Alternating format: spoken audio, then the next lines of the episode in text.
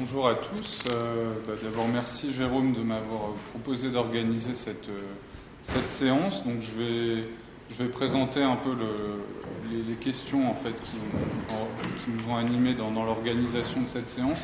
Et puis ensuite, je, je, vous présenterai le programme de la journée. Notre intention initiale euh, avec Jérôme, c'était de mettre en lumière en fait l'apport de la recherche appliquée en sciences humaines et sociales aux questions de développement durable. Moi, en tant que sociologue spécialisé sur les, les questions d'énergie, ce que j'ai pu observer ces dernières années, c'est finalement que ce champ de recherche euh, spécifique, il a surtout émergé et s'est surtout développé à partir d'une demande qui était celle d'institutions publiques, d'entreprises privées, voire même d'associations. Et ces acteurs, en fait, à une échelle, euh, disons, macro-sociale, ils sont pris dans une dynamique de changement que l'on nomme transition énergétique, transition euh, écologique, et dans laquelle ils cherchent à se positionner. Mais leurs tentatives d'innovation se heurtent à l'inertie du monde social, que ce soit à l'échelle micro, celle des pratiques et des modes de vie, ou à l'échelle méso, avec les, les jeux d'acteurs, les conflits d'intérêts. Et donc, dans le domaine du développement durable, c'est fondamentalement cette résistance du social aux injonctions de changement de toute nature qui amènent les acteurs à faire appel aux sciences humaines et sociales. Et ces demandes, elles sont très majoritairement formulées par les commanditaires en termes d'acceptabilité sociale des innovations technologiques par les populations ou, autre alternative, en termes d'adoption euh, de bonnes pratiques présentées comme écologiques. Pour autant, le rôle de la recherche, y compris et je dirais même surtout quand elle est appliquée, ne se limite pas à répondre terme à terme à la commande. Il est aussi de se saisir de cette commande dans le cadre même de la recherche afin de la reformuler et d'aider les acteurs à dépasser cette forme initiale de problématisation pour adopter un cadre de pensée plus ancré dans la réalité sociale. Donc ça va être l'un des objectifs de cette séance, c'est finalement de voir dans quelle mesure la recherche appliquée en sciences sociales permet aux acteurs sociaux d'aller au-delà de euh, cette notion d'acceptabilité sociale. S'agit-il seulement d'étudier les comportements dans le but de les faire changer ou s'agit-il d'intégrer la connaissance des pratiques et des profils comme un élément de décision ou encore s'agit-il de légitimer le recours à des systèmes de décision qui font une place, qui donnent des marges de manœuvre aux usagers finaux. Alors, il y a ce premier aspect, puis il y a un deuxième aspect qui est que la recherche appliquée en tant qu'activité sociale, elle est elle-même prise dans un jeu d'acteurs, hein, et notamment en lien avec l'organisme commanditaire. Donc finalement, pas plus qu'une innovation ne se diffuse de manière fluide dans la société, les résultats d'une recherche en sciences humaines et sociales sont confrontés aux structures préexistantes de l'organisation, que ce soit en termes de pouvoir ou de culture. L'organisation, elle peut rejeter euh, les résultats d'une recherche, par exemple, elle peut les classer confidentiels, elle peut aussi euh, ranger le rapport sur une armoire, ce qui revient finalement à neutraliser les résultats de la recherche, mais l'organisation, elle peut aussi accepter, entre guillemets, euh, ces résultats, ce qui implique bien souvent une traduction Hein, certains disent aussi instrumentalisation, traduction, pour s'en servir finalement et pour bâtir de nouveaux services, par exemple, ou pour appuyer une stratégie de communication. Et donc pour notre séance, ces constats, en fait, ils nous invitent à renverser la question de l'acceptabilité sociale en la posant pour la sociologie même au sein des organisations. Hein, et donc dans quelle mesure finalement la pratique de recherche en sciences humaines et sociales peut-elle se réaliser dans le contexte d'une demande organisationnelle et quels sont les effets de ces recherches sur l'organisation? Donc on a bien deux facettes hein, de l'acceptabilité sociale, hein, finalement la dépasser et puis la renverser.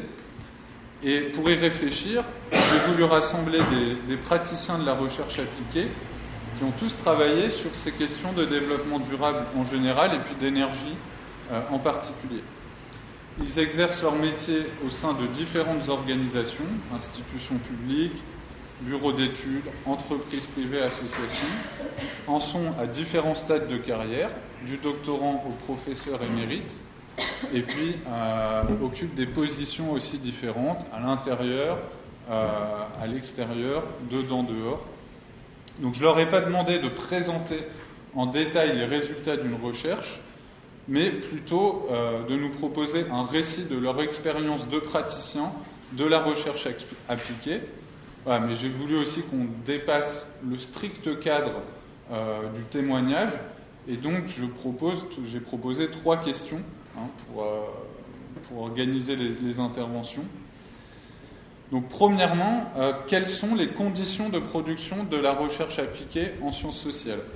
Comment se négocie la définition des sujets, l'accès au terrain, les financements, les partenariats, quelle place aussi fait l'organisation aux recherches et aux chercheurs en sciences humaines et sociales par rapport aux décideurs, mais aussi par rapport aux autres disciplines, hein, que ce soit des disciplines de sciences dures ou on va dire des disciplines parascientifiques comme le marketing ou la prospective? Deuxième question, comment décrire les modes de réception des recherches en sciences humaines et sociales par les organisations? Quel type de réaction engendre-t-elle Indifférence, controverse, appropriation. Quels sont les usages concrets des résultats euh, de recherche par les organisations? Peut-on repérer des impacts de ces recherches en sciences humaines et sociales sur les pratiques des professionnels? Ou sur les prises de décision stratégiques. Troisième ensemble de questions, et finalement en retour, quels sont les effets des organisations sur la pratique de la recherche en sociologie? Comment transforment-elles les modalités de problématisation, de recueil des données, de valorisation des résultats? Et au final, l'identité du sociologue se trouve-t-elle diluée ou au contraire renforcée dans ses relations avec les organisations Alors, les intervenants, ils sont bien entendu euh, libre de répondre à l'une ou l'autre de ces questions, aux trois ou à aucune d'entre elles, hein, évidemment.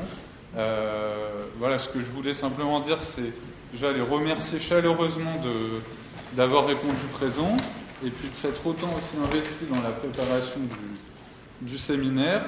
Euh, voilà, donc je vais vous les présenter. Ça me permettra de, présenter aussi le programme de la, matinée et puis de la journée même et les règles du jeu. Donc ce matin, on commencera par euh, écouter Delphine Labouze-Henri, qui est doctorante en psychologie sociale de l'environnement à l'Université Paris-Ouest Nanterre-La Défense et chargée de mission RD au groupe Elitis. Elle parlera de sa thèse dans laquelle elle a cherché à développer une approche psychosociale dans un bureau d'études spécialisé dans l'efficacité énergétique. Puis nous écouterons Sylvaine Le Garec, qui est sociologue urbaniste à l'Association des responsables de copropriété, dont la communication s'intitule Pratiquer la recherche-action en sociologie dans une association de défense des copropriétaires impliqués sur les économies d'énergie. Cet après-midi, nous aurons euh, le plaisir d'entendre Chantal Derken, qui est sociologue à l'ADEME. Donc, elle reviendra sur son parcours euh, pour évoquer une décennie de recherche appliquée en sociologie dans une institution publique chargée de l'environnement et de l'énergie. Et puis nous terminerons la journée par une intervention à trois, où je prendrai la parole en compagnie de Stéphane Labranche, qui est sociologue politologue au Pacte à Grenoble, et Vincent Renaud, qui est ingénieur sociologue au CSTB, et nous croiserons nos expériences au sujet de la réception par les professionnels et les décideurs des enquêtes sociologiques sur les projets urbains.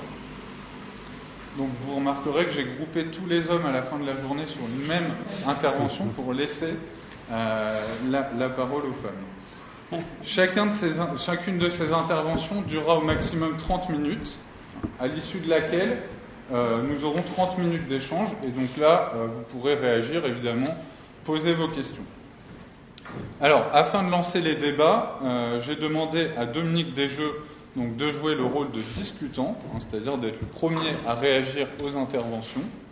Donc Dominique Desjeux est professeur émérite à l'université Paris-Descartes, qui nous accueille euh, ici aujourd'hui.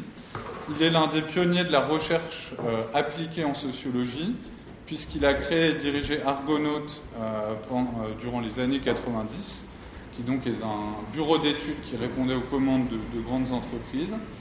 Il a également initié les premières formations initiales professionnalisantes en sociologie bien avant l'arrivée des masters professionnels. Donc à l'époque, c'était un magistère puis un doctorat euh, professionnel euh, auquel j'ai eu la chance de participer. Et puis enfin, il a récemment fondé le réseau Anthropro, qui est un réseau informel qui réunit des sociologues, anthropologues professionnels francophones. Et je voudrais donc le remercier sincèrement pour sa présence aujourd'hui. Et donc, avant de laisser la, parole à Delphine, je vous souhaite à tous une belle journée de séminaire qui nous permettra, j'en suis sûr, de mieux comprendre les apports, mais aussi les marges de progrès de la recherche appliquée en sciences sociales sur le développement durable.